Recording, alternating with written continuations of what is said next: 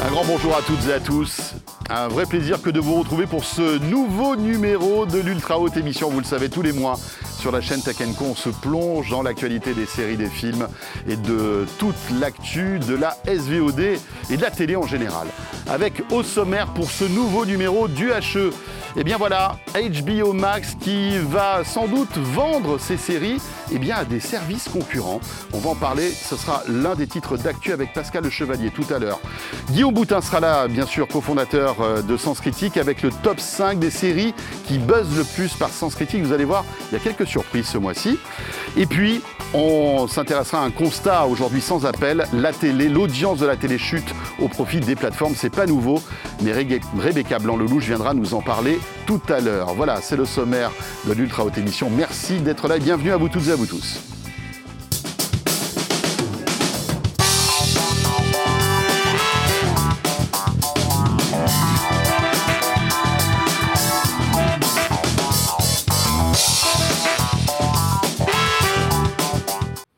l'Ultra Haute Émission tous les mois sur la chaîne Tech. Vous pouvez nous retrouver sur YouTube, bien sûr, sur les box tous les opérateurs, hein, SFR, Orange, Free, Bouygues. On salue aussi tous ceux qui peuvent nous rejoindre depuis quelques temps sur Molotov aussi, puisque euh, eh toute la chaîne donc, de Tech est disponible sur Molotov et bien évidemment aussi sur l'appli RMC BFM Play, l'appli maison de Altis Media.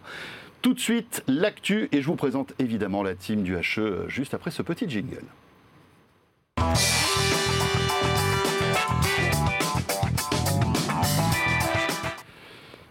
L'actu, c'est avec Pascal Le Chevalier. Salut Pascal. Bonjour François. Ravi de te retrouver, euh, consultant média, WhatsApp Média, bien sûr, vous le savez. Et Guillaume Boutin qui est avec nous. Salut Guillaume, cofondateur de Sens Critique. Euh, messieurs, tout va bien? L'actu des séries euh, ben voilà, ne s'arrête pas pas mal de choses à raconter. et puis tiens, on va découvrir un nouveau service que lance Sens Critique tout à l'heure. Tu vas nous présenter ça quasi en avant-première. Presque. Presque, voilà. Mais pour débuter donc l'actu, Pascal, HBO Max, qu'on connaît, qui on va dire, qui a une puissance incroyable dans la, fabrication de contenu, toujours de, très haute qualité, eh bien, on assiste à un tournant, à la fois chez HBO Max, mais je pense que tu vas y revenir aussi sur pas mal de plateformes. On, on assiste à la fin de l'exclusivité de tous ces contenus qui sont produits par ces plateformes. Oui, alors HBO euh, Max a changé de nom récemment, euh, fin mai, pour s'appeler Max, et dans le même temps, euh, la gouvernance du groupe euh, Warner, Bros. Discovery a également euh, changé. Et dans ce cadre-là, les patrons euh, s'interrogent justement sur la rentabilité de ces fameux services de SVOD qui, à la fin, Bien sûr. coûtent très très cher. Et voire toutes ces productions qui coûtent des fortunes. Génèrent des pertes avec des productions qui coûtent des dizaines de millions d'euros par, ou de dollars pardon, par épisode.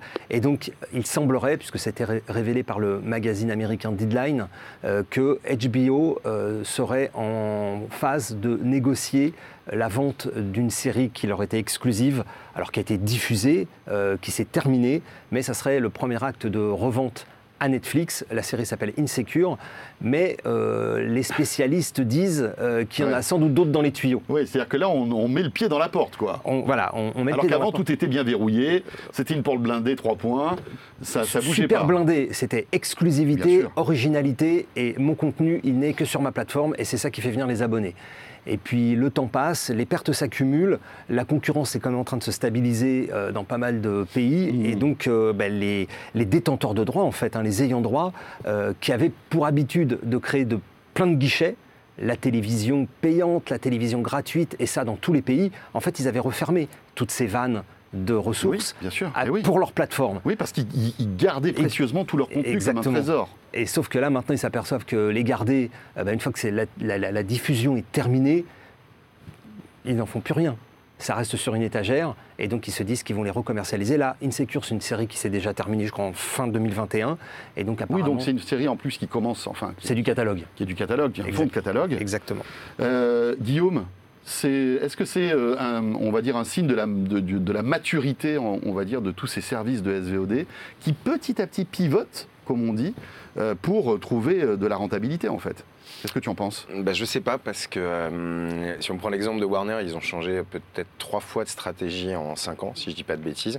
Puisqu'au début, ils étaient ouverts, ensuite ils sont fermés, et ensuite ils se sont réouverts avec l'arrivée de, Discovery. Alors c'est vrai qu'on voit aussi le, le, le deal qu'a passé Canal avec Apple, qui au final indirectement va un petit peu dans ce sens-là, puisque c'est Canal qui diffuse maintenant en exclusivité les séries Apple. Voilà. Après, est-ce que ça va pas changer dans un an ou deux ans? Parce qu'il faut jamais oublier quand même que le nerf de la guerre, et ce qui fait la valeur des plateformes, ce sont leurs programmes. Je suis pas certain que les programmes stars, les gros programmes des produits par les plateformes vont aller sur d'autres plateformes, à mon avis, ce sera plutôt soit des très vieilles séries, comme le fait déjà Netflix euh, en diffusant euh, Mhm. The Office ou euh, Friends, par exemple, qui payent très très cher. Euh, mais je ne les vois pas aller sur des grosses, grosses... Je vois pas Disney vendre euh, ses, ses séries Star Wars à des plateformes, à des Mais, plateformes mais concurrentes. Friends n'était pas repassé sur, euh, si, si. sur, sur Il HBO. est repassé de l'autre côté, comme The Office qui avait quitté Netflix pour repartir chez Universal. Par contre, ce qu'il faut savoir, c'est qu'il y a plus de 580 séries produites pour les plateformes et pour la télévision dans le monde, et en particulier aux États-Unis. Et qu'à un moment donné, Ouais. euh, une fois que la série elle est diffusée, une, deux ou trois saisons, la France est juste un, un tout petit îlot dans, dans le monde des médias. Et donc, il y a des chaînes de télévision payantes ou gratuites qui, dans le monde, peuvent être intéressées par ces catalogues-là. Et donc, forcément, de recréer de la valeur, puisqu'encore une fois, une fois que la saison, que la série est terminée sur la plateforme de SVOD, euh, elle va plus attirer de nouveaux abonnés. Et donc, euh, si on veut continuer à la rentabiliser, il faut la vendre. Et je pense que ça, ça va être un côté inéluctable. Ça va se produire, pas forcément sur les tops, mais euh, Disney aujourd'hui a cramé déjà pas mal de séries sur son service Disney+. À un moment donné, ils vont bien euh, vouloir continuer à les exploiter et ben, ils iront euh, sur les marchés comme ça s'est toujours produit. Il y a des screenings au mois de juin à Los Angeles où les chaînes de télévision du monde entier viennent faire leur marché et donc il y a de fortes chances qu'on retrouve des séries diffusées sur les plateformes, peut-être terminées sur des chaînes de télévision et peut-être même en France. il y a deux ans, trois ans pour Tchernobyl, qui avait été euh, diffu- série ben, Max, diffusée sur OCS à l'époque, et qui est passée ensuite à l'antenne sur M6, et qui a fait des très beaux scores d'audience d'ailleurs. Après, Oui, c'est oui. une mini-série. hein, Après, il y, avait, il y six avait eu des expérimentations qui avaient été menées, rappelez-vous, par Netflix et TF1, où je crois que les deux premiers épisodes de Marseille Oui. avaient été diffusés Oui, sur, sur TF1. TF1, c'est ça. Mais c'était plus de l'autopromo finalement Exactement. pour Netflix, pour dire ben voilà la suite de la série. Mais je crois que là, en fait, l'intégralité de la série Marseille avait été diffusée, mais comme c'était une série qui n'était pas euh, top, elle avait été diffusée après série. en, en deuxième partie de soirée. Mais, TF1. mais on voit qu'il y avait des, des expérimentations qui n'existent plus d'ailleurs. Ça, ne s'est plus renouvelé. Non, mais ça va dans l'autre sens par Netflix. contre. Et par puis, exemple, 10% est sur Netflix. Ouais. Où euh, Oui. t'as as pas mal de séries comme ça Oui, qui, bien euh, sûr. ouais, ouais, où ouais. les producteurs vont se faire financer la première fenêtre par euh, de la télé en général gratuite. Et après, au bout de quelques Oui. mois, trois mois, et, et en thérapie, je crois aussi d'ailleurs, qui est sur Netflix, si je dis pas de bêtises. Alors, ce qu'il faut aussi expliquer, c'est que la réglementation française oblige aussi les plateformes euh, à produire, mais aussi à coproduire. Et donc, il va y avoir de plus en plus d'alliances Oui. entre des chaînes. Voilà, c'est-à-dire que par et exemple, plateformes. on peut imaginer qu'une série soit coproduite par TF1 et Netflix. Voilà, il y en a Au- déjà au bout eu. d'un moment, chacun aura Bazar de la charité, je crois. Ouais, ouais. Donc, forcément, euh, on retrouve à un moment donné, alors là, c'est dans l'autre sens, diffusion en broadcast et on Et la retrouve ensuite, sur la euh, plateforme. Mais elle reviendra aussi à la télévision sur une chaîne du groupe à un moment donné. C'est quasi, euh, quasi certain. Dans l'actu aussi, c'est Netflix qui, vous le savez, a entamé sa, sa longue, enfin sa grande mutation euh, vers le- le- la publicité et euh, le partage de comptes, euh, notamment aussi, qui, qui, euh, voilà, se réduit euh, comme peau de chagrin. Alors moi, typiquement, je n'ai pas eu encore de de- de- d'avertissement, et pourtant, alors je ne devrais pas vous le dire, mais je pense qu'il y a, il y a deux, trois trous dans la raquette dans mes comptes Netflix, mais j'ai pas eu encore de- de- d'avertissement ou, de, ou de- de sanctions qui sont tombées. Je sais pas vous, si vous Bah, avez moi, je eu suis des- très égoïste, je partage pas. Donc, Tu partages pas, d'accord Pascal, toi non plus Mmh, Je pense que je partage légalement Enfin, avec tu es, mes tu es enfants. dans le, le truc. Cercle voilà. familial, on sort, on Ouais, s'en voilà. sert à Donc, C'est l'extérieur. dans euh, l'histoire. Merci beaucoup les gars. mais je pense de que quand tu as des enfants, tu, tu utilises vite les quatre écrans. Ouais, c'est ça, c'est ça. Euh, et donc on commence à avoir quelques premiers euh, résultats de ce, de ce partage de comptes de Netflix, Oui. en tout cas de ce resserrage de vis. Alors, c'est une société d'études américaine qui suit euh, depuis plus de 4 ans euh, les inscriptions et les désinscriptions de Netflix avec des algorithmes. hein, donc, je pense que c'est probablement assez fiable. Et donc, pour les journées du 26 et du 27 mai dernier, Netflix aurait atteint son plus fort record d'inscription à plus de 100 000 par jour euh, suite à la mise en place du partage de comptes. Alors évidemment, entre-temps, il y a eu des résiliations, mais au global, la différence entre Le les... solde serait positif. Le solde serait nettement positif. Alors, comme d'habitude, euh, ce sont des sociétés d'études qui scrutent tout ce que fait Netflix. Euh, Ce ne faut- sont pas les chiffres exacts. ce ne sont pas les chiffres exacts. Que faut- Netflix ne communique pas d'ailleurs. que Netflix ne communique pas. Il faut attendre la publication des comptes qui aura lieu donc pour le deuxième trimestre euh, fin juillet. Et là, à ce moment-là, on, suppose que Netflix prendra la parole et donnera une indication sur justement euh, l'efficacité du partage de comptes. Mais a priori, euh, on avait lu plein de choses qu'au Portugal, ils avaient perdu un million Mhm. d'abonnés, etc. Moi, j'ai l'impression que quand je regarde autour de moi, que c'est assez indifférent. Donc, est-ce que les gens ont accepté de, de- de souscrire un compte Euh, Est-ce que les détenteurs de comptes ont payé euh, les 5,99 euros pour étendre euh, l'usage? On ne sait pas. D'autant qu'il la rend un peu plus sexy cette offre. hein. On est passé de 720p à 1080p. Oui, oui. Euh, enfin voilà, il y, a- il y a quelques, quelques Et- petits ajustements. Et on évoque même la disparition de l'offre essentielle qui pourrait sortir en fait de- de- du catalogue de Netflix. Bah, elle y est plus déjà. Elle, est moins pert- Ah, Elle y est, mais elle est cachée. Ouais, parce que là, maintenant, on n'a plus que l'offre standard et qui est en fait l'offre avec pub. hein. C'est Ah bon la standard. ouais, Parce ouais, que je crois crois. qu'elle y est toujours. Mais bon, ça, À je vérifier. à vérifier. Euh, Guillaume, sur ce sujet? Non, bah, on ne sait pas grand-chose en fait sur pareil. Après, ce qui est étonnant, c'est vrai qu'on avait annoncé que ça allait être un peu une révolution et que Ouais. les gens allaient brûler euh, les bureaux de Netflix. Euh, Voilà. Première vue, en tout cas en termes de bruit. Non, mais en termes de bruit, moi j'ai pas. euh, Ouais, une y sorte pas- il n'y a d'indifférence. pas une, Non. une bronca, on va dire, Non. contre Netflix qui, qui s'est qui s'est Non, après, euh, c'est possible. Moi, je serais curieux d'avoir les chiffres. Je serais possible de voir si ça n'a pas une, euh, une influence sur le piratage, mais bon. Ouais. Ah, peut-être. Ben oui. Mais euh, voilà, c'est juste une Bon, vivement euh, juillet pour qu'on connaisse euh, les, les- les résultats officiels On de, attend que ça. de Netflix. Dans l'actu aussi, c'est Prime Video qui est sans doute peut-être le, le- le plus le, le service de SVOD le plus harmonieux et qui marche bien en plus. Alors oui, euh, la particularité d'Amazon, c'est qu'ils font tous les métiers. Euh, Au-delà de nous vendre euh, des courses, euh, des bouquins, voire des DVD pour ceux qui, veulent encore en acheter, ou des croquettes pour chiens pour ceux qui ont des animaux, en fait Amazon s'est positionné sur tous les marchés de la vidéo, c'est-à-dire la vidéo à la demande à l'acte, Voilà. La service de SVOD où tu payes, le service de SVOD Voilà. classique, donc tu achètes Amazon ton film ou tu le loues. Prime Video en plus. Euh, ils se sont lancés sur le live avec la diffusion d'événements sportifs. Là, je parle que de la France, hein, je ne parle pas du reste du monde. Ligue Donc, 1 ou euh, Roland Garros. donc notamment. Roland Garros, effectivement, euh, plus la Ligue 1. Et euh, ils ont lancé également des initiatives où ils lancent des channels. Donc ils ont le Pass Warner euh, qui leur permet d'avoir des offres, mais il y a également Filmo TV, Univers Ciné, enfin tous les, quasiment tous les indépendants. Tous les services indépendants, en fait, euh, ont ouvert euh, Gaumont Classique qui s'est récemment lancé Ils en sont très contents. et euh, qui Ah euh, apparemment... euh, Malgré les. Je crois que c'est 50% que prend Amazon euh, dessus, sur le, le prix de l'abonnement. 50%. Oui. Je crois. Euh, ouais, Pascal, C'est- ce qui se dit, c'est Ouais, ce qui se dit.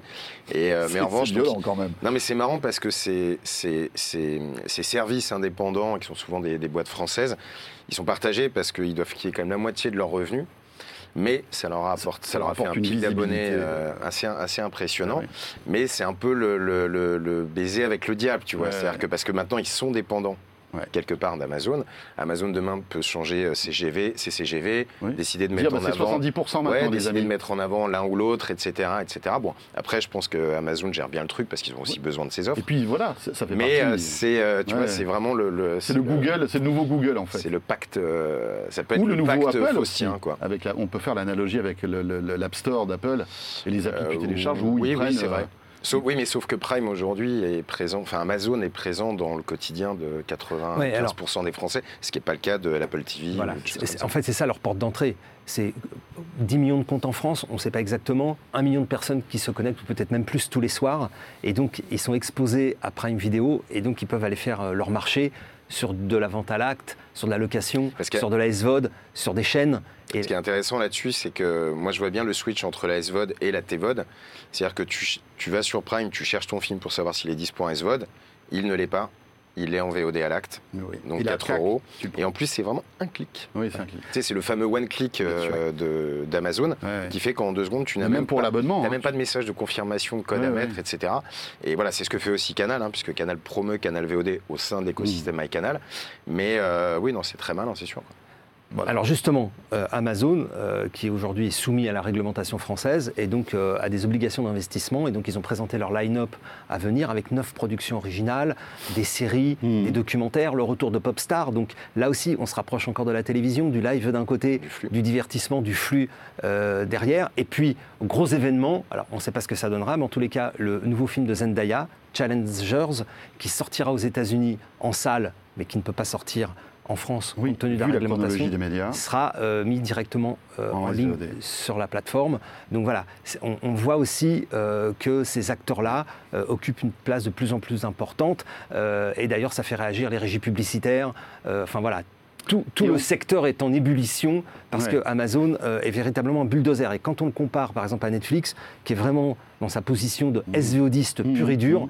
euh, Amazon... Euh, en mettant ses œufs un peu partout dans les perspectives de croissance. Ouais, c'est presque plus dangereux. Voilà. Et, on, murmure aussi que, on murmure aussi que Prime Video pourrait lancer une offre avec publicité. Aussi. Je sais pas si vous oui, ça, ça, c'est dans les tuyaux aussi. dans les tuyaux aussi. Bah, tout le monde le fait, donc je pense qu'ils vont. Bah Ils le feront. Mais c'est un peu différent chez Prime, c'est que Prime, en général, tu fais partie, tu sais, de ce bouquet de services euh, que tu payes tous les ans, qui est quand même qui est à 100 euros, je crois, enfin je sais plus combien, mais tu as la livraison rapide, etc. etc. Donc c'est un peu différent que Netflix, tu, achètes un bouquet de services. Donc là, en fait, ils, isoleraient Prime Video que pour ceux qui veulent Prime Video, avec une offre de, publicité, quoi, en fait. Et, et d'ailleurs, il y a des actions qui commencent à être entreprises aux États-Unis d'un point de vue juridique sur la légitimité de ce fameux abonnement Prime. Euh, mais ça, aux États-Unis, comme ils aiment bien les class action, euh, on va les laisser. on va les laisser faire. ça va prendre quelques années, je pense. Le chiffre du mois. Mon bah, cher Pascal. Alors, oui, euh, on, est à 500 millions moins 1 million. Voilà, exactement. Donc, ça, c'est la rémunération du boss de Warner, enfin Discovery, David Zaslav, qui a encaissé entre 2018 et, 2022 cette fabuleuse, fabuleuse somme d'argent euh, qui est de, de, quasiment 500 millions de dollars. Donc là aussi, les Américains aiment bien faire les classements. Donc ils ont publié euh, la liste des, pas mal des hein. Américains qui euh, gagnaient le plus sur le marché de, la SVOD. Alors d'un autre côté, Discovery était extrêmement bénéficiaire. Warner, c'est un peu plus compliqué. Non, c'est juste pour dire qu'on atteint des sommes qui sont, monumentales, hallucinantes, dans un marché quand même qui s'est largement tendu. Et donc le retour à la raison devrait pas tarder à, arriver. Là, c'est un peu trop quand même, non? C'est pas mal il a bien négocié, le gars. Hein?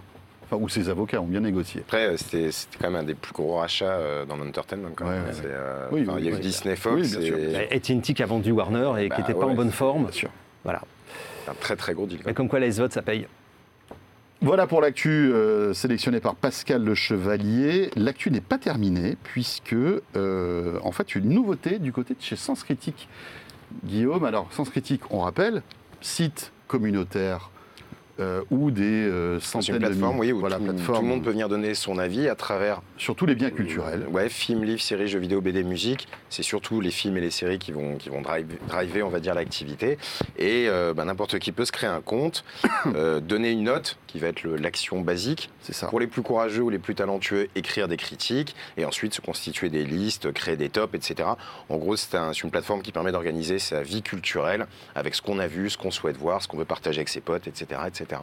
Et, on va dire une, communauté euh, assez euh, quali, on va dire. C'est une hein, communauté qui est assez exigeante, qui aime mm. bien les, grands réalisateurs, qui aime bien, euh, qui aime bien aussi les choses qui peuvent sortir un petit peu du lot et qui n'aime pas trop les choses trop mainstream, on va dire. Oui, vous êtes un peu le télérama du, du web. Ouais, c'est ça. Avec, hein, c'est un peu ça. Ouais, un plus jeune, mais oui, c'est ça. Télé sans rama.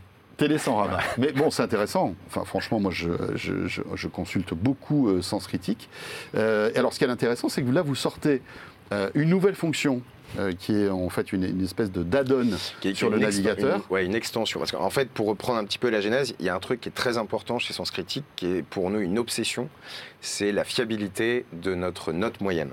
Il euh, faut savoir que la note moyenne qui va être affichée sur un bien chez nous n'est pas le, juste une, une, bête moyenne arithmétique où tu vas additionner les notes et diviser par le nombre de personnes qu'on noté. C'est une note algorithmique qui va tenir compte de différents paramètres pour éviter d'être influencé par des biais par ce qu'on appelle, euh, le terme exact, c'est le review bombing, je ne connais pas son équivalent, euh, son équivalent en français, où parfois on va avoir des communautés, peu importe d'où elles viennent, qui vont venir comme ça faire des attaques, entre guillemets, euh, sur des sites de notation. Des hackers de la vidéo. Que ce soit nous ou d'autres, voilà. Et puis, alors soit ils adorent, ils vont tous mettre des 10, soit ils détestent, ils vont tous mettre des 1. Et ce type de comportement peut créer, bah, va tout simplement euh, altérer en fait la fiabilité de la note. C'est ce qui s'est passé récemment. Il y, a eu, il y, a eu, deux phénomènes récemment qui sont assez intéressants. Il y a eu le film Vaincre ou mourir, qui était un film, donc je porterai aucun jugement dessus, hein, mais euh, qui soutenait certaines thèses euh, de, de, la guerre de Vendée, etc. Enfin, globalement, qui se rapproche des, têtes, des thèses pardon, de la droite, un petit peu machin. Mhm. Et sur tous les sites de notation, on a eu des, des raids comme ça de. de oui, c'est-à-dire qu'il y a des gens qui euh, n'avaient même peut-être pas vu le film et qui, ouais, mais qui étaient là, qui étaient là communauté pour le voter et donc gonfler la note, on va Exactement. dire. Ça. Et, nous, ça, ça, tu le détectes. Tout à fait. C'est-à-dire que si on regarde, en prenant les personnes qui ont noté ce film chez nous, la moyenne était de 6, si on faisait une moyenne purement arithmétique. Une bonne moyenne qui, est- qui en fait un film pas mal. Ouais. 6, oui, ça commençait bien. Euh, bah, avec nos algos, le film termine à 4,2, ce qui est vraisemblablement plutôt. Oui. la- en tout La- cas, ça la- la témoigne de la qualité ça. du, du film. D'accord. Et, euh, et c'est vrai qu'à l'inverse d'autres sites, que je ne vais pas forcément citer, mais nous là-dessus, on est assez, on est assez précautionneux et jusqu'à maintenant, on n'a jamais eu de, de problème. Il y a eu le même sur La Petite Sirène. Euh, la Petite Sirène, où là, pareil, les anti-wokistes le. euh, oui. se sont énervés parce que La Petite Sirène est, est- est incarnée par une, une jeune femme euh, de couleur noire, enfin, ou métisse, bref. Euh, et au point que voilà, un site très connu a été obligé de fermer pendant quelques jours. Le, le- le fait de pouvoir donner ses avis parce que ça devenait, euh, ça devenait n'importe quoi. Alors on dit très connu, c'est Allociné. Hein. Enfin, je- moi je peux le dire, il n'y a pas de souci. C'est vrai que euh, Allociné fait, fait ce que vous faites à, à Notamment, ils font beaucoup, beaucoup de Ils choses. beaucoup de mais choses, font mais aussi- ils notent aussi. Enfin, il y a pas Tout mal à de. fait, il y a les, les utilisateurs. Ils agrègent aussi les, les, rev- les, les notes de la presse. Tout à fait. Aussi, ce que vous, vous ne faites Non, on ne fait pas. Voilà. J'ai j'ai une question, Guillaume. Est-ce qu'il y a un nombre minimum de, de notations à avoir pour publication de la note Oui, alors mais il est assez faible sur les films, il est à peu près une vingtaine. D'accord. Et globalement, on est fiable à peu près à 90%. Parce qu'on tient compte aussi de certains utilisateurs, enfin bref, c'est tout un truc. Mais justement, cette note, on en est très très fiers. Et on sait qu'aujourd'hui, c'est un très bon indicateur c'est de ça a de la pour valeur. choisir, ouais, Ça a de pour la choisir valeur. un film et une série. Bien sûr. Le problème, c'est ce que nous disaient tous nos utilisateurs. Donc, nos utilisateurs, le soir, ils sont devant Netflix, ils regardent un film, ils switchent sur Sens Critique, ils regardent un film, etc. Et c'était pas pratique. Et donc, on a décidé de créer ce qu'on appelle une extension. Alors, petite parenthèse, qu'est-ce que c'est une extension? C'est un petit add-on qu'on ajoute sur le navigateur de son ordinateur, un petit peu comme les adblocks ou les outils de traduction, Mhm. par exemple qui permet en fait de passer une surcouche sur le site qu'on visite.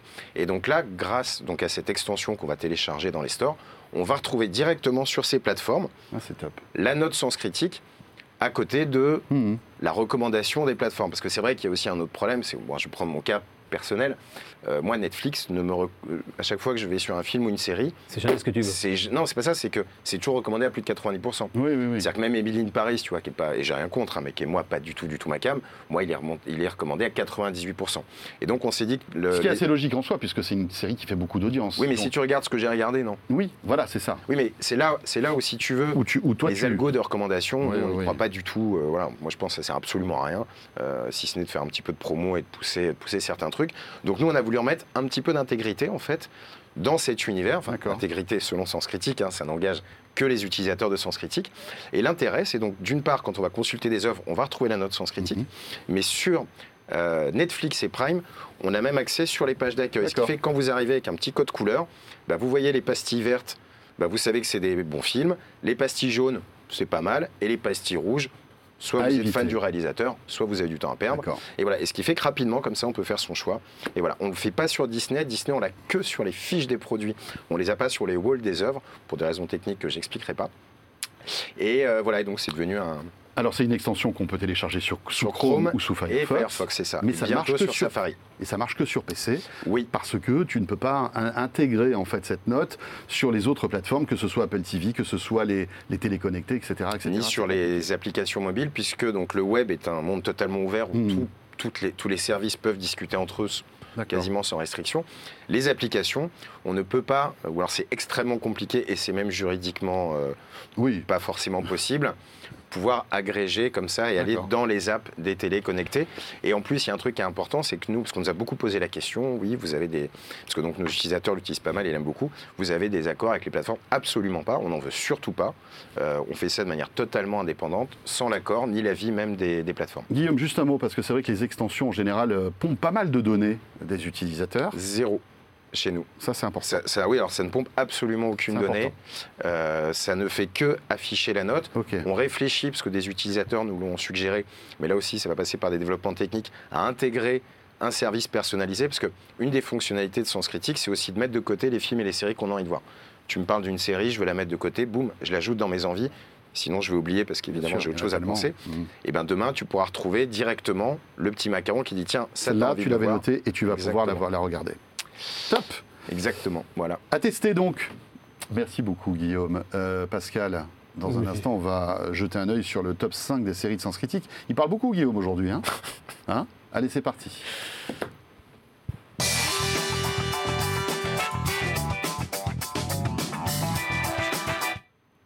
Et juste après Guillaume, c'est Rebecca Blanc-Lelouch qui nous rejoindra sur le plateau de ce nouveau numéro du HE pour parler de la consommation TV qui chute eh bien si on la compare euh, à l'audience de la SVOD, on s'en doute.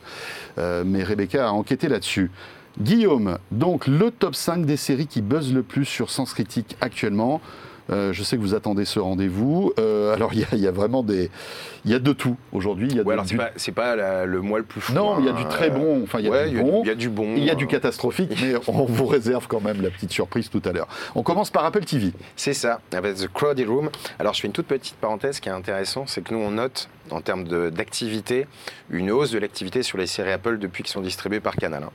Après, j'ai pas, le, pas le chiffre, mais en tout cas, ça se traduit nous. l'exposition. C'est- C'est c'est totalement logique, puisque quand on est sur l'application MyCanal, Ouais. les séries sont proposées au même rang comme Elles sont des- plus, elles sont poussées. Voilà, donc euh, on clique. Enfin voilà, c'est pour le coup Ça euh, marche, ça marche bien en audience. plutôt logique. Exactement. Et ça marche bien donc pour cette première série, The Crowded Room, euh, disponible depuis le 9 juin sur Apple TV+, diffusée en linéaire. Donc pour l'instant, on n'en est qu'à 5 épisodes, mais je vous en parle quand même parce que euh, donc c'est la nouvelle série d'Apple. C'est un très beau duo, Tom Holland d'un côté et Amanda Seyfried qu'on avait vu dans Ouais. The Dropout. Tom Holland Euh, qui est méconnaissable d'ailleurs avec sa coupe de cheveux. Ouais, parce qu'il a un rôle, il a un rôle très très particulier. Alors, c'est vraiment une série à spoil, donc je vais pas vous en dire grand chose. si ce n'est que la série débute avec un jeune homme, donc Danny, interprété par Tom Holland, qui se fait arrêter à la suite d'une fusillade qui a l'air assez hard. Mais bon, on comprend pas très très bien. Il se fait arrêter. Il vient en, en interrogatoire, qui va être mené par Ria, qui est donc importé- un- interprété pardon, par Amanda Seyfried. Et assez rapidement, on va comprendre que les choses ne sont pas claires du tout. Et je ne vais, pas vous en- dire plus, je vais juste vous dire un petit élément qui va peut-être aiguiser la curiosité des gens, que c'est en fait c'est inspiré d'une histoire vraie et c'est inspiré du personnage qui a inspiré le film Split euh, de Night Shyamalan. Pour ceux qui, qui ont vu le film, je vous en dis pas plus. Euh, voilà. Et si je vous parle des séries, parce que je vous parle rarement des séries qui sont pas terminées, parce qu'on attend d'avoir Mhm. la note, mais là il y a eu un vrai engouement. Alors on n'a pas énormément de notes et c'est plutôt bien noté, c'est 7. Je pense que les notes vont vraiment tomber à la fin de la série. En revanche, on a noté un phénomène de bouche à oreille où les personnes qui sont en train de la regarder a augmenté de manière assez de manière assez forte au fur et à mesure des épisodes. Ce qui veut dire que, et notamment à travers nouvelle. les envies, ouais, Mm. ça veut dire que les gens qui ont regardé cette série en ont beaucoup parlé autour d'eux. Ouais. Et donc c'est une série qui, qui fait un vrai Oui, qui bouche fait- à oreille. Qui fait le buzz et qui visiblement progresse, enfin ne déçoit pas Non. euh, à, la, à la suite des épisodes. Non, Ça, alors attention, bien. ce type de. Enfin, terminer un, un scénario comme ça, faut pas se tromper parce Ouais. qu'on on a évidemment énormément d'attentes. Mais en tout cas, c'est la série qui crée un petit peu le. qui crée le, le, Le buzz en la ce moment. conversation en ce moment. Voilà, sur Apple buzz. TV. Ça s'appelle The Crowded Room. Yes. Euh, Netflix maintenant, Guillaume. Oui, alors avec une surprise, euh, voilà, je pensais pas un jour que je viendrais vous parler cyclisme sur ce plateau, mais si, euh, Tour de France au cœur du peloton. Euh, alors, ce qui est intéressant, je fais une toute petite parenthèse, c'est que quoi qu'on pense de Netflix, Netflix a réinventé quand même beaucoup Ouais. de, de pans de la création, et notamment sur le documentaire sportif. On a tous en tête Formula One. Et la manière de, de raconter la Bien narration, hein, en fait. Alors, je vais y venir après, justement, parce que Formula One, c'est vraiment Ouais. la série documentaire qui a complètement euh, explosé tous les codes de la série documentaire, avec une logique très immersive, beaucoup dans l'émotion. Les, les, les- les personnages sont vraiment incarnés, on vit le truc avec eux. C'est vraiment filmé, Mhm. filmé Et ça redonnait un coup de boost énorme. toute l'activité de la Formule 1. Énorme. Alors- C'est ça qui est incroyable. La particularité, c'est que euh, la Formule 1 a été vendue, appartenait à des Anglais, à Bernie Ecclestone. Il l'a vendue au groupe Liberty Media, qui est américain. Et depuis que Liberty Media a pris la main sur cette fameuse licence de Formula One, en fait, ils font tout pour que la Formule 1 devienne le sport automobile numéro un aux États-Unis. Je rappelle que cette année, il y a trois grands prix aux États-Unis. Euh, donc, Ouais. il y a- Donc il y a cette volonté aussi de promouvoir. Voilà. cette Et activité. donc, l'IndyCar qui était que américain. voilà. Ouais. Euh, et donc, euh, deal avec Netflix, qui fait que euh, les gens euh, ont découvert, en fait, les Américains, on va dire de base, ont découvert la Formule 1 avec le documentaire de Netflix. Et donc, maintenant, ils vont voir les Grands Prix parce que c'est euh, quelque chose de Et très même, et même auprès, auprès des plus jeunes, puisque Netflix s'adresse en plus une audience plus jeune, donc ça m'a permis de rajeunir en plus l'audience. Enfin voilà, ça a tout et ça s'est décliné sur plein de sur différents euh, sports, hein, voilà, le tennis, le, Le golf. baseball, le golf, etc. Et là, Cocorico, on arrive avec notre fameux Tour de France. Donc, le, les images ont été faites le tour, donc, dans le Tour de France de l'année dernière. Mhm. Et là, bah, comme on, on applique les recettes qui fonctionnent bien, on se focus sur l'humain et surtout on va accéder à des choses qu'on voit quasiment jamais ou très rarement, la préparation des courses, la stratégie, etc. Surtout que c'est un sport sulfureux. Oui, Euh, alors c'est sulfureux, mais ça peut paraître très enquiquinant pour ceux qui ne sont pas passionnés. Ouais, ouais. Moi, j'ai des souvenirs traumatisants d'enfance. Oui, oui, où J'étais euh, avec mon père euh, ou Tour mon de grand-père qui se matait ça pendant trois heures en faisant à moitié la siège. Je Bien comprenais rien. Je me disais que ce truc? Ben justement, ce qui est intéressant avec ce type de documentaire, Mhm. parce que j'ai des potes qui sont fans de cyclisme, qui matent le Tour de France et qui m'expliquent, mais tu ne comprends pas, c'est d'une complexité, c'est d'une intelligence, il y a Ouais, des ouais, stratégies, évidemment. il y a de l'humain, enfin. Il y a une matière en fait formidable et Netflix a réussi à faire quelque chose de très bien puisque chez nous c'est noté que je ne dis pas de bêtises 7,2 Ah ouais. euh, ouais, ce qui, est, ce qui est vraiment très bon parce qu'en plus, on voit à travers Sens Critique qu'ils sont allés toucher en plus une audience qui n'est pas forcément l'audience fan de, fan de Mmh, cyclisme, et la ouais. qualité de la narration. C'est tellement bien, bien raconté que tu regardes ça Tu comme une série. n'importe qui. C'est ça qui est fou. Ouais. Et je crois qu'ils font la même chose avec le tennis. Oui, tout à fait. Et, Et euh, le golf c'est- aussi. C'est c'est- c'est fou hein, quand même. Ils l'ont fait, euh, ouais, je il- crois, dans le cadre de Wimbledon. Ouais, ouais, ouais. Alors, il y a plein de gens qui regardent ça, qui sont pas forcément férus de ce sport, qui s'intéressent en fait à la, au destin de ces sportifs, parce que c'est toujours évidemment euh, Ah, c'est très- sur l'humain. Voilà. C'est vraiment, on suit avec les hauts, les bien bas, sûr, les émotions, roman- enfin, les pas doutes. romancé, mais en tout cas, Ouais, euh, après, oui, évidemment, il y, a, il y a de la dramaturgie. Ouais, Il y, a- il y a eu euh, des petits commentaires comme le fait de dire qu'ils montaient bien les duels euh, entre coureurs, en particulier Oui, sur la sûr. Formule 1, parce qu'ils ont des moyens qui sont considérables, Ah oui, ils ont des équipes de tournage qui sont monumentales, ouais. euh, et ils arrivent aussi à obtenir des accords de certaines écuries ou de certaines équipes sportives pour Qui rentrent vraiment vraiment rentrer, là, on ne Ah oui. rentre quasiment Ouais. jamais. Mais bien sûr. Euh, bien joué de la part de Netflix. C'est vrai que, bon, voilà, on peut critiquer Netflix sur euh, pas mal de contenu, mais là-dessus, il n'y a rien à dire. Euh, toujours Netflix, la traque dans le sang. Tout à fait, une petite pépite coréenne. euh, parce que c'est vrai que bon, les Coréens, il y a un genre dans lequel ils excellent, c'est le polar violent. Hard, dur. Euh, voilà, on a l'exemple de Sec. Old Boy. Ouais, alors pas mal. sec, exactement. Ça fait mal. Euh, on a l'exemple de Old Boy, The Chaser, The Murderer, etc. Voilà, tout un pan du cinéma coréen. Et cette série ne déroge pas et elle va vraiment s'inscrire dans la veine de ces films donc très violents. Je, je- je- je l'annonce, hein, les scènes sont, peuvent être vraiment très violentes, mais avec une réalisation assez extraordinaire, une chorégraphie assez fou, et, et d'ailleurs assez folle, pardon. Et d'ailleurs, j'ai appris un truc à cette occasion, euh, puisqu'en fait, les Coréens, ils sont aussi spécialistes des combats, soit sans armes à feu, en fait, avec couteau, batte de baseball, bâton, poing, tout ce que tu veux. Pourquoi?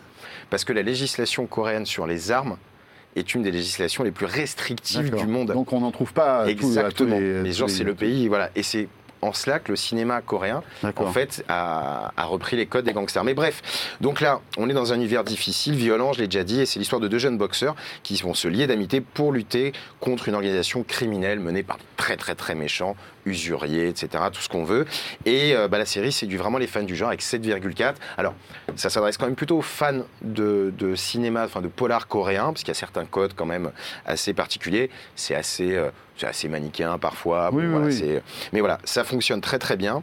Euh, je vais juste vous citer euh, quelqu'un que je cite souvent d'ailleurs, Bébé Yoda, euh, un de nos utilisateurs assez prolixes sur les, sur les séries, qui nous dit que l'impact physique de la violence s'envoie décuplé.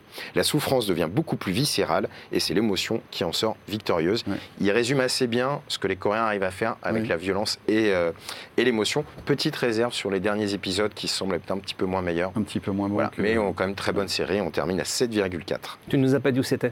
Euh, pardon, si, euh, Oui, François l'avait Netflix. dit, sur Netflix. Netflix.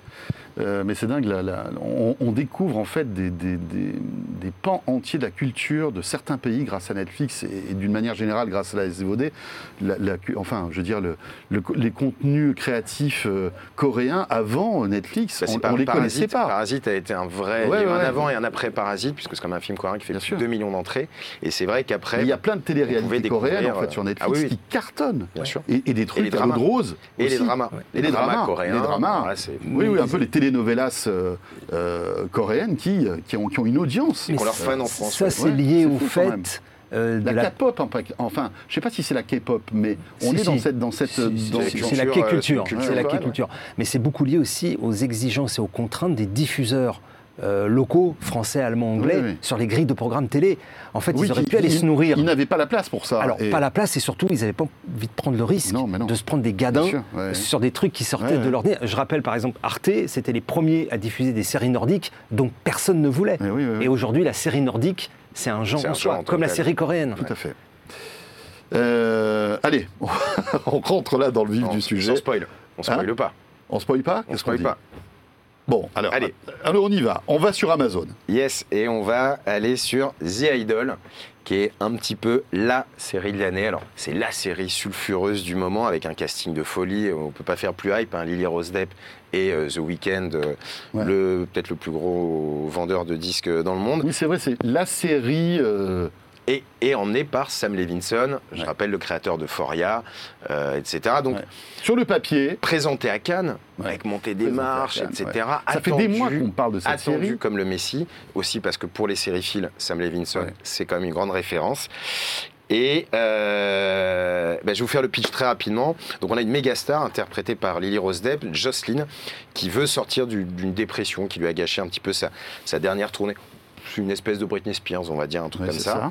Et euh, voilà, elle veut redevenir la star sexy, populaire qu'elle était, etc. Et malheureusement pour elle, elle va rencontrer Tedros, donc The Weeknd, propriétaire de boîte de nuit au passé trouble, malsain, euh, un peu tordu, qui va lui promettre de retrouver le succès. Là aussi, on est un petit peu dans un pacte euh, faustien.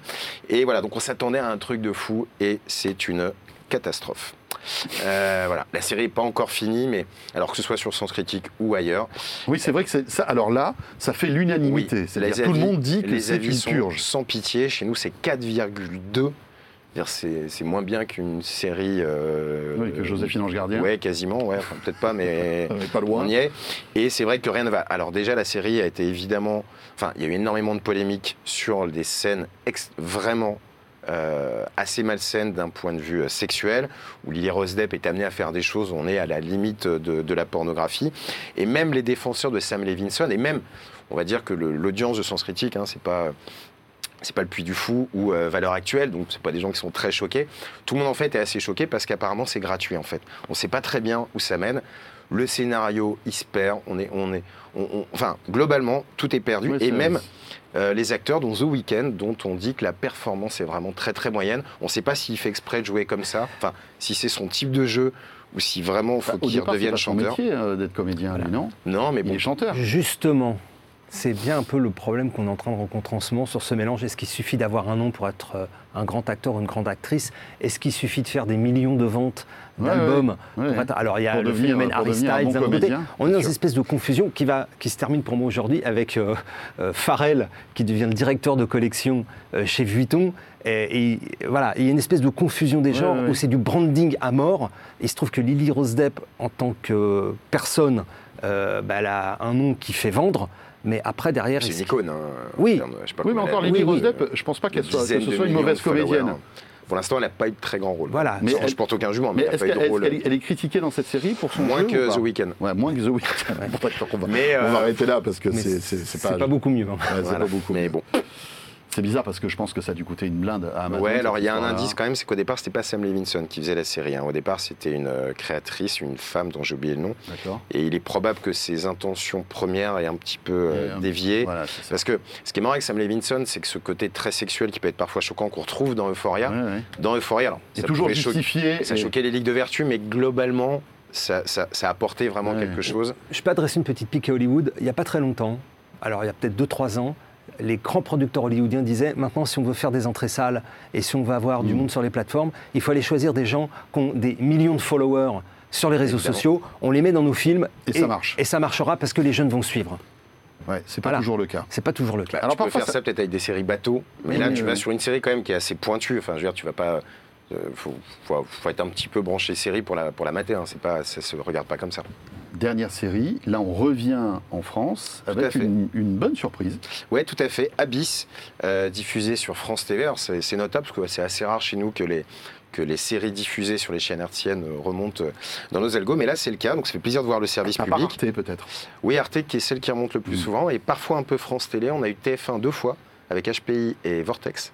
Non, Vortex c'était France Télé. Non, c'était TF1. TF1. Ouais, c'est ça. Euh, bref, euh, là ce qui est intéressant aussi, c'est que c'est vraiment une série européenne avec un casting vraiment de tous les Oui, pays. C'est une production euh, France, Italie, Angleterre, Allemagne, etc. Le créateur est allemand, enfin bref. Voilà, la France est représentée dignement par Cécile de France qui joue le rôle d'une scientifique. Puisqu'en deux mots, le pitch, c'est qu'on observe des phénomènes très étranges dans les océans, pardon, qui amènent vite à comprendre que l'homme, à force de tous ses abus, a peut-être réveillé une entité du fond des océans et euh, qui bah, ils vont peut-être tout simplement détruire la Terre.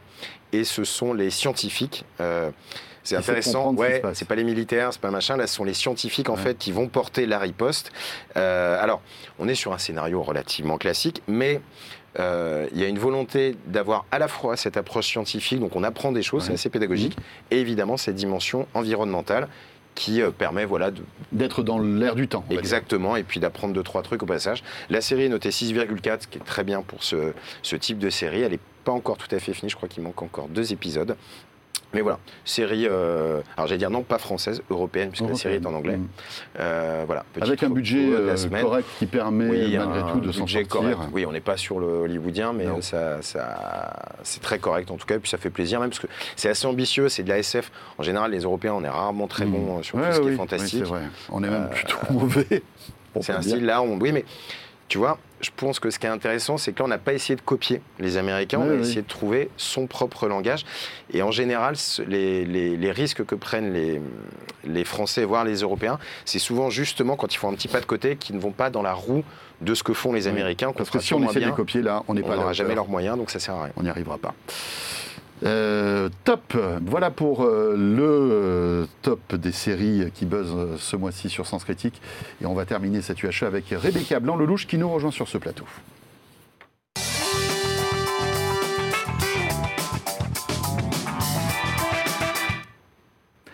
Voilà, pour terminer cette UHE, Rebecca Blanc-Lelouch nous a rejoint sur ce plateau. Salut Rebecca. Salut François. Pour sa deuxième dans UHE. et eh ouais, elle commence à s'installer, Rebecca. Tant mieux. Et toujours Guillaume et Pascal. Rebecca, tu voulais nous parler de la consommation de la télé. C'est vrai que euh, cette consommation est bouleversée euh, par euh, évidemment tous les services de SVOD. Et aujourd'hui, on commence à avoir un constat et des chiffres qui sont euh, bah, très évocateurs, on va dire. Oui, à tel point qu'aux États-Unis, la consommation de vidéos en ligne va dépasser celle de la télé linéaire, selon des prévisions 2023 publiées par eMarketer, avec 3h11 de temps passé par jour en moyenne sur une plateforme contre 2, h 55 devant la télé traditionnelle.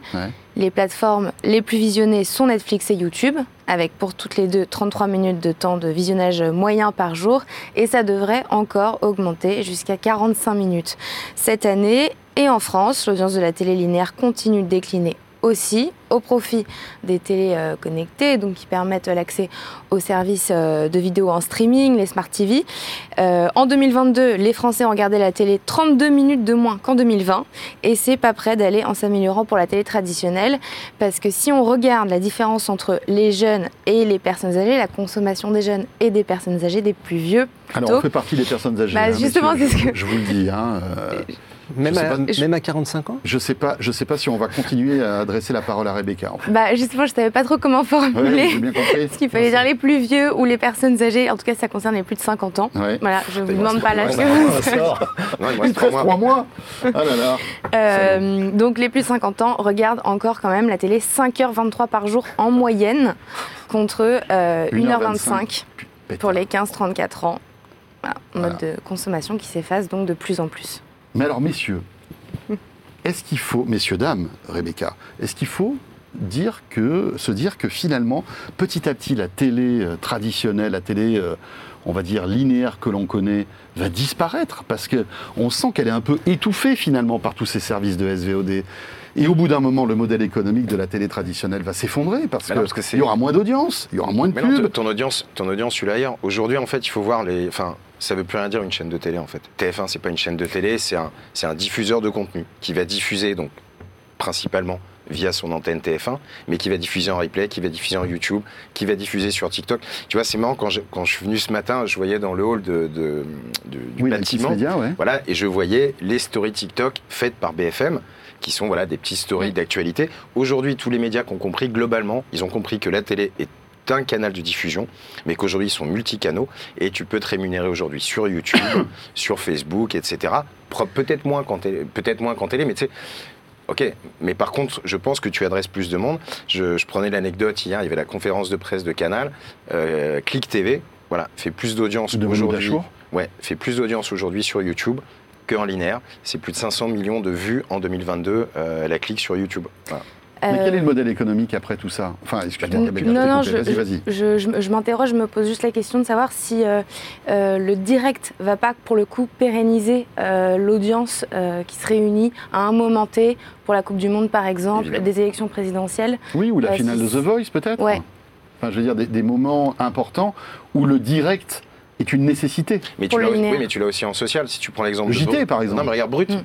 Regarde Brut qui euh, va suivre euh, les manifestations en live, qui va suivre des événements, bon, filmés avec le téléphone, etc., qui va faire 4 heures de, de direct. Notamment, tu sais, ils ont Mm. beaucoup suivi les gilets jaunes et les retraites. Bah voilà, aujourd'hui, euh, Brut, enfin. Je pense que plus ça va aller, plus le- le- le- le- les canaux vont se multiplier, que ça ne voudra plus rien dire de dire est-ce que tu as un site web, est-ce que tu as un média social, est-ce que tu as une chaîne de télé? Sauf que le modèle économique, Guillaume, enfin, ah, peut-être que je me trompe, n'est pas tout à fait le même. Aujourd'hui, Netflix, tu payes pour avoir Netflix. Euh, TF1, alors ils ont des modèles payants, mais c'est vraiment à la marge. je te parlais des, tu des payes plateformes. TF1. Ouais, mais je te parle des plateformes, moi, des réseaux sociaux. Je parle de YouTube, TikTok, Facebook, Oui, etc. mais ça rapporte de l'argent ces trucs-là, parce qu'il y a Ouais. de la pub. Mais est-ce que ça rapporte assez d'argent pour Non. pérenniser le modèle cher, mais ça coûte, broadcast moins cher- ça coûte Mm. beaucoup moins cher de Non. produire aussi un petit format une minute sur TikTok que de produire les Euh, JT ici. Je pense qu'il faut, faut être. Alors, rappelons que toi, tu as une, une expérience dans ce domaine-là, puisque tu as travaillé longtemps chez TF1, hein, Pascal Ouais, bah, euh, faut, faut être très mesuré parce que je rappelle aujourd'hui par exemple que la grille de TF1 c'est 950 millions d'euros à peu près par an, c'est à peu près stable depuis 15 ans, Euh, donc on va dire grosso modo 1 milliard. Euh, et derrière la Oui, chaîne, sauf qu'en 15 ans, euh, il y a eu. l'audience est et puis- quasiment été divisée par deux. la valeur de l'argent n'est pas la même. Exactement. Mais surtout le problème, hein. le problème c'est la publicité. Euh, et aujourd'hui, euh, les chaînes de télévision vendent de la publicité sur un indicateur qui s'appelle le GRP, le point GRP, on ne va pas rentrer dans le détail. Et de l'autre côté, euh, Internet vend de la publicité au coût pour mille. Et donc, à un moment donné, les chaînes, plus elles vont mettre des contenus sur Internet et retrouvent les jeunes qui n'ont plus à l'antenne, ils un problème de valorisation. Et donc, il y a un vrai souci de modèle économique. Et le sujet est quand même très très critique, puisqu'aujourd'hui, par exemple, les instituts de sondage, de mesure comme Médiamétrie regardent comment on, on peut arriver à une mesure unifiée euh, pour justement faire en sorte qu'on ait un socle audiovisuel complet et représentatif Oui, oui. euh, de- de- du comportement du consommateur. Et à terme, moi je pense que les- la télévision, comme l'a dit Rebecca, le, le live va continuer, l'information, le sport, les grands événements vont continuer. Par contre, la télévision, pour tout ce qui est euh, production, euh, fiction, film, etc., va simplement devenir quelque part la plateforme de promotion de ce qui va se passer ailleurs. C'est-à-dire qu'en fait, euh, aujourd'hui, même les films de cinéma, même les séries, on va plus les regarder en replay euh, qu'en diff linéaire, qui va continuer d'attirer un pourcentage de la population. Mais le risque, c'est quel modèle économique Est-ce que le replay, on va arriver à le vendre plus cher ou aussi cher que ce qu'on diffuse à l'antenne? Et ça, c'est un vrai sujet. Non, non, euh, je, je trouvais inté- intéressant aussi de, de souligner que ce qui euh, justifie aussi pas mal le succès d'Amazon, vous parliez en première partie d'émission, c'est euh, les droits sportifs qu'ils ont récupérés par exemple sur Roland Garros cette Mhm. année, qui pour le coup, là, l'audience est réunie en direct sur, sur une plateforme, donc c'est plus du linéaire. C'est ça. Et donc les plateformes peuvent se mettre au direct Bien petit sûr. à petit. Netflix, je crois qu'il prévoit pour l'automne prochain de diffuser en direct la Coupe de golf. Je m'y connais pas assez, mais Oui, et ça sera, ça sera l'un des tout premiers rendez-vous en direct sur Netflix qui a Ouais. toujours été contre des événements, on va dire, broadcastés en quelque sorte. Et Mais, qui- mais qui vous dit que demain Netflix va pas euh, euh, créer une chaîne d'infos? Enfin, je veux dire, tout est possible Mm. finalement. Euh, je veux dire, ou Amazon. C'est ça qui est, qui est intéressant. Et à ce propos, l'Union des annonceurs vient de faire une déclaration il n'y a pas très longtemps dans la presse professionnelle en disant attention, toutes les plateformes qui commencent à diffuser du sport et qui vendent de la pub doivent rentrer euh, dans la contrainte de mesure de l'audience de médiamétrie pour que les annonceurs euh, puissent savoir euh, comment ils investissent leur argent Ouais. avec des règles très strictes. Ouais, alors, Et ça, c'est des chantiers ouverts et qui sont pour l'instant pas résolus. ouais, mais c'est assez étonnant parce qu'en vrai, parce qu'au final, aujourd'hui, tes audiences, je rappelle que les audiences télé sont des audiences qui sont faites via un panel, super fiable, 11 tout ce 000 qu'on veut. personnes. Voilà.